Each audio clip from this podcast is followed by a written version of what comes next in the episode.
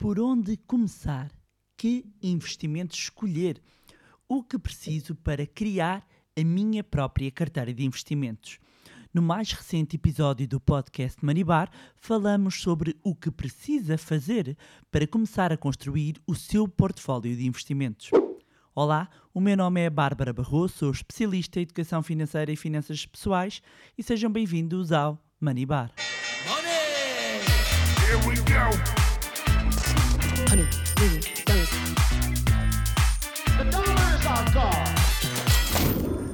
Olá, meus amigos, como é que vocês estão? Espero que estejam todos bem, de boa saúde, e hoje vamos falar de um tema muito importante, tanto para quem já tem alguns investimentos, mas nada estruturado, como também para quem ainda não tem nem um euro investido e não sabe muito bem por onde começar.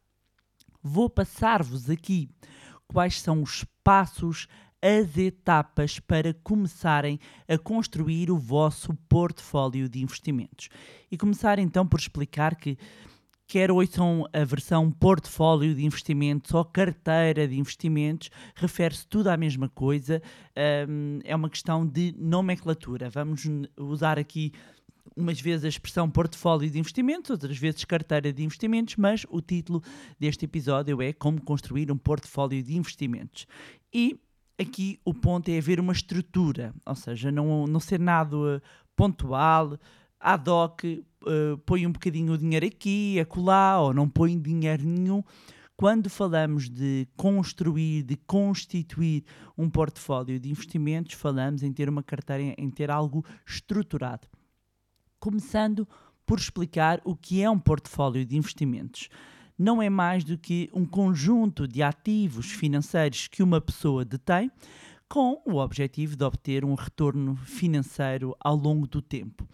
E a construção de um portfólio de investimentos é um ponto importante para quem deseja maximizar os seus ganhos e minimizar os seus riscos quando nós estamos a falar de investir o nosso dinheiro, procuramos sempre obter o maior retorno possível com o menor risco possível. E para constituir um portfólio de investimentos eficiente, é importante ter em atenção alguns fatores, como o perfil de investidor, os objetivos financeiros, a idade, o dinheiro que a pessoa tem disponível, entre outros fatores que eu também já vou detalhar.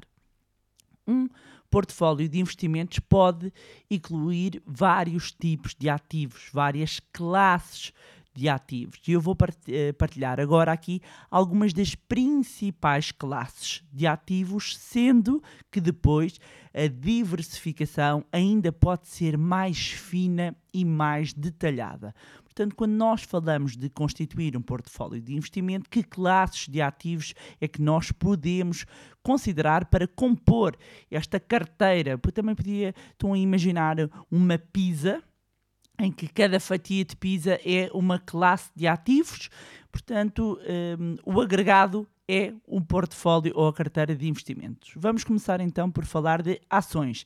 As ações representam uma parte do capital de uma empresa e quando falamos de investimentos em mercados financeiros, falamos de ações com capital aberto, ou seja, que negociam em bolsa.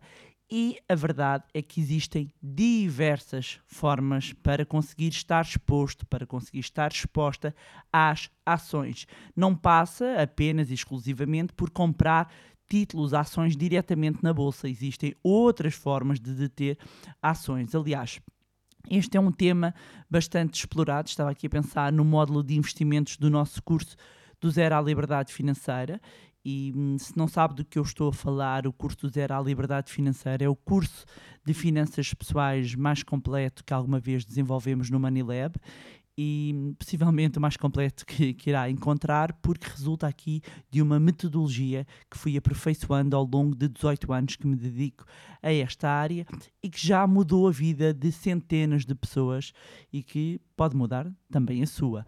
Eh, como os nossos alunos costumam dizer, é muito mais do que um curso, é um transformador de vidas. E para todas aquelas pessoas que nos têm perguntado quando é que vamos abrir a próxima edição, o que eu posso dizer é que o ideal será inscreverem-se na lista de espera, porque estamos aqui a ultimar uns pormenores, contamos partilhar todas as novidades e quem estiver na lista de espera será dos primeiros a, receber todas as informações. Podem encontrar o link na descrição deste episódio, ahm, clicam, inscrevem-se na lista de espera e irão depois receber as informações referentes ao curso do Zero à Liberdade eh, Financeira. Voltando aqui às nossas classes de ativos que podemos encontrar num portfólio de investimentos, reiterando, ou pelo menos as principais. Além das ações, sempre falamos aqui de constituição de, de portfólio de investimento, além das ações, podem também fazer parte de uma carteira e de um, um portfólio de investimento títulos de dívida. Títulos de dívida. Quando falamos de grandes classes de ativos eh, eh, e nos referimos aos títulos de dívida, o mais comum é falar de obrigações. Existem obrigações do Estado, dos municípios, de empresas privadas e outras entidades, e na prática, quando investe o seu dinheiro numa obrigação, está a emprestar dinheiro a esse país, a essa entidade, a essa empresa e esta compromete-se a devolver o seu capital acrescido de juros. E para ter uma ideia, também os certificados de aforro, também os certificados de tesouro, são formas de títulos de dívida do Estado. Seja, são um tipo de dívida que os pequenos investidores hum, podem aplicar o seu capital e se calhar muitas pessoas não fazem a menor ideia de que eh, ao estarem a aplicar eh, o dinheiro eh, em certificados ou de aforro ou do tesouro estão a, em, a colocar o seu dinheiro em títulos de dívida. Portanto, esta é uma grande classe de ativos hum, a considerar na constituição de um portfólio. Outra grande classe de ativos é o imobiliário. E também aqui existem várias formas de estar exposto, de estar exposta a esta classe de ativos. Muitas vezes, quando falamos em imobiliário, o que nos vem logo à cabeça é através da compra, venda ou arrendamento de imóveis, mas também pode fazê-lo através de instrumentos financeiros, sejam através de fundos, sejam através de redes, que são Real Estate Investment Trust, que são eh, fundos de investimento que acabam por eh, eh, de investimento imobiliário que acabam por negociar em bolsa como ações e também dentro deste instrumento financeiro existe uma variedade eh, de exposição ao mercado imobiliário, temos vários tipos de exposição ao mercado residencial, temos o mercado empresarial, dentro do, do, do mercado empresarial existem hum, vários eh, tipos de investimentos que podemos fazer mesmo dentro do imobiliário. Mas esta é uma grande classe de ativos. Portanto, já falámos ações, obrigações e imobiliário. Outra classe de ativos mais jovem, mais recente, tem a ver com os criptoativos ou criptomoedas. Esta eh, classe ganhou eh, mais, mais relevância ou ficou mais conhecida nos últimos anos por diversos motivos, ou quando está muito quente ou quando normalmente está muito em queda, mas a verdade é que tem sido mais recentemente considerada para efeitos de diversificação. Não estou a dizer que toda a gente tem que deter esta ou outras classes de ativos no seu portfólio. Já lá iremos. Eu estou simplesmente a mencionar aqui grandes classes e esta é uma classe mais recente. Mas eh, eh, mencionando aqui mais uma classe que é uma classe clássica, passa redundância, quase redundância, é o dinheiro ou equivalentes. A classe de ativos dinheiro ou equivalentes, cash eh, e equivalentes. O- os retornos geralmente são mais modestos quando comparados com ativos de maior risco, mas estes investimentos podem ajudar a complementar um portfólio e é uma classe de ativos sobretudo relevante em termos de liquidez, ou seja, falamos de dinheiro mesmo ou equivalentes, ou seja, instrumentos que têm hum, elevada liquidez, isto significa que transformamos muito rapidamente em dinheiro. Então, com estas classes de ativos, que eu aqui mencionei, existem mais, mas mantendo aqui nestas classes de ativos, como é que eu monto um portfólio de investimentos? E vou agora partilhar quatro passos.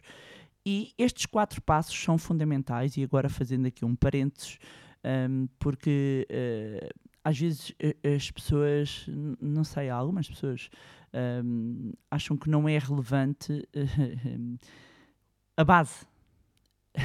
Ora bem, 18 anos dedicados a esta área de educação, literacia financeira, mostra-me que hum, quando nós tentamos saltar etapas é quando grandes erros acontecem que até poderiam ser evitados. Portanto, não subestimar uh, o poder da, da, aprendizagem, o poder de, da humildade de nós uh, na vida, nos investimentos, uh, mantermos humildes. E no outro dia é muito engraçado porque eu, eu, estava a conversar com uma pessoa e estávamos a falar da importância que é minimizar o erro em grande parte na vida e nos investimentos também é assim. E até estávamos a dar um, um exemplo no ténis, vou partilhar só aqui este exemplo, no ténis ou, ou em alguns, uh, em alguns outros desportos, estávamos a usar o, o exemplo, o objetivo uh, no ténis é marcar ponto, mas é conseguir passar a bola para o outro lado. E por vezes consegue ganhar, não necessariamente quem faz os pontos mais espetaculares, mas quem é competente a passar a bola para o outro lado. E ser competente muitas vezes passa por evitar erros.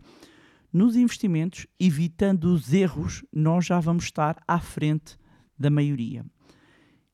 E por isso chama especial atenção para estes quatro passos, porque às vezes parece óbvio, mas não só a maioria não faz o óbvio, como mesmo quem sabe uh, também não implementa. Quem não sabe, se não é óbvio, é um processo de aprendizagem. Posto isto, divulgações à parte, vamos então aqui aos quatro passos para montar um portfólio de investimentos. Primeiro passo: identificar os objetivos financeiros. O primeiro passo para construir um portfólio de investimentos é definir os seus objetivos financeiros. E isto inclui a definição de metas de curto prazo, médio prazo, longo prazo. Vou deixar aqui alguns exemplos, seja a constituição do fundo de emergência, seja construir uh, uh, um complemento de reforma, poupar para dar uh, entrada numa casa, financiar a educação universitária dos filhos, começar um negócio, fazer uma viagem de sonho. É importante é que estes objetivos sejam realistas e levem em consideração a capacidade financeira, ou seja, a sua capacidade financeira. E podemos dizer também que pode existir uma estratégia, uma estratégia específica para cada objetivo, ainda que depois a avaliação do portfólio possa uh, até ser feita de forma agregada. O segundo passo é avaliar a sua tolerância ao risco. E este passo resulta, no fundo, de uma avaliação do perfil de risco do investidor. E é importante considerar a tolerância ao risco e a capacidade de suportar eventuais perdas financeiras. E nos investimentos, uh, por exemplo, em ações, estes possuem maior volatilidade e, consequentemente, maior risco, enquanto, por exemplo, uh, investimentos em dinheiro equivalentes um, ehm, têm menor risco. Os títulos de dívida podem ter menor volatilidade, ou seja, uma menor oscilação, mas o risco acaba por depender da dívida, ou seja, a escolha dos ativos que vão compor o seu portfólio e a percentagem que cada um vai ter deve ter em consideração o perfil de risco do investidor. Terceiro passo: determinar a alocação de ativos. Quando falamos de alocação de ativos, é simplesmente a forma como os seus ativos, estas grandes classes que eu falei inicialmente, estão distribuídos no seu portfólio de investimento. Um, e, portanto, consiste em distribuir o dinheiro em diferentes tipos de investimento de forma a diluir os riscos e aumentar um, o retorno. É este um, o objetivo. E dentro de cada classe de ativos, pode ainda ser mais fino, mais fina a diversificar, seja por setor, seja por geografia, seja por moeda. Esta diversificação tem como objetivo reduzir a volatilidade e o risco do próprio portfólio. Quarto passo: rebalanceamento do portfólio. O reequilibrado do portfólio é uma parte necessária na manutenção aqui dos seus investimentos, ou seja, aqui o quarto passo de monitorização de desempenho e rebalanceamento do, do portfólio significa nós acompanharmos a evolução dos investimentos e avaliar periodicamente se eles estão adequados, se se mantêm adequados aos nossos objetivos, ao nosso perfil e é recomendável que faça ajustes quando isso é necessário, de forma a garantir que se mantém alinhado com os seus objetivos e perfil de risco. E a alocação de ativos pode mudar e eh, mudar também o resultado. Portanto, o rebalanceamento vai recalibrar, digamos assim, o seu portfólio de investimentos e coloca de volta, permite colocar de volta aqui a sua alocação eh, desejada. Já agora acrescentava aqui um quinto passo fundamental, que é o investimento uh, na educação e na literacia financeira, que eu, uh, eu, considero este um passo fundamental e não é para se tornar um analista, não é para se tornar um gestor, é simplesmente para uh, se tornar um entendido nas decisões financeiras que vai tomar. Porque mesmo que exista uma recomendação de algum especialista, que espero que se tenha a recomendação seja mesmo de um especialista, um, que saiba colocar as perguntas certas, que saiba um, avaliar se efetivamente é o melhor para si ou não. E relativamente aqui à constituição de um, de um portfólio de investimentos, acima de tudo é importante ter a consciência do que serve para uma pessoa pode não servir para outra. E um investidor, por exemplo, pode até adotar uma abordagem mais agressiva e manter ativos de maior risco, enquanto o outro pode preferir aqui um, um mix de ativos, ou seja, ter aqui um, um perfil mais moderado. Uh, por, por exemplo, se, se, é mais jovem e tem mais tempo para enfrentar períodos de volatilidade no mercado, pode não ter problemas em assumir mais riscos no portfólio. Quem esteja, por exemplo, nos 65 anos, já perto da idade da reforma, poderá ter uma perspectiva uh, diferente e, consequentemente, uma estratégia diferente. No entanto, no entanto, isto não quer dizer que pessoas nesta faixa etária que eu estava a mencionar, nos 65 anos, não devam investir em ações ou em outros ativos de maior risco porque isto até pode ajudar a acompanhar um, a inflação e a pessoa ainda tendo aqui uma esperança uh, média de vida.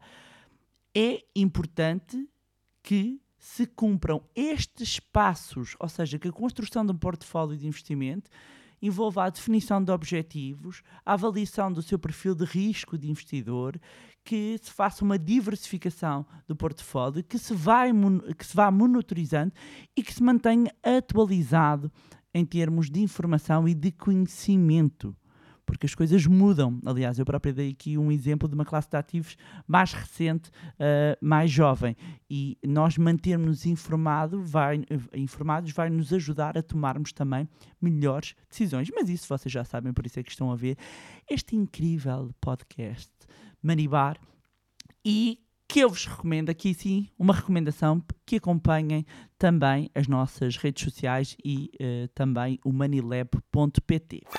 E pronto, era isto tinha para vos trazer mais um magnífico episódio do podcast Manibar.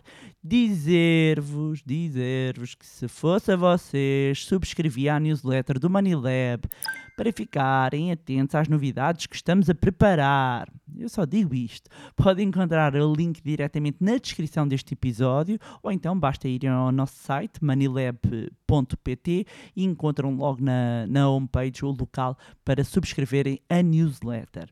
Já sabem que podem continuar a acompanhar-nos nas nossas redes sociais, Facebook, Instagram, LinkedIn, juntarem-se também ao nosso grupo no Telegram. Todos eh, estas indicadores que eu vos estou a dar, vocês encontram os links diretos na descrição do episódio e mais uma vez não se esqueçam de subscrever o podcast através da plataforma que estiverem a ouvir. Se gostaram do conteúdo e acham que vai ser útil a outras pessoas, partilhem. Quanto a nós, encontramos no próximo Money Bar. Here we go.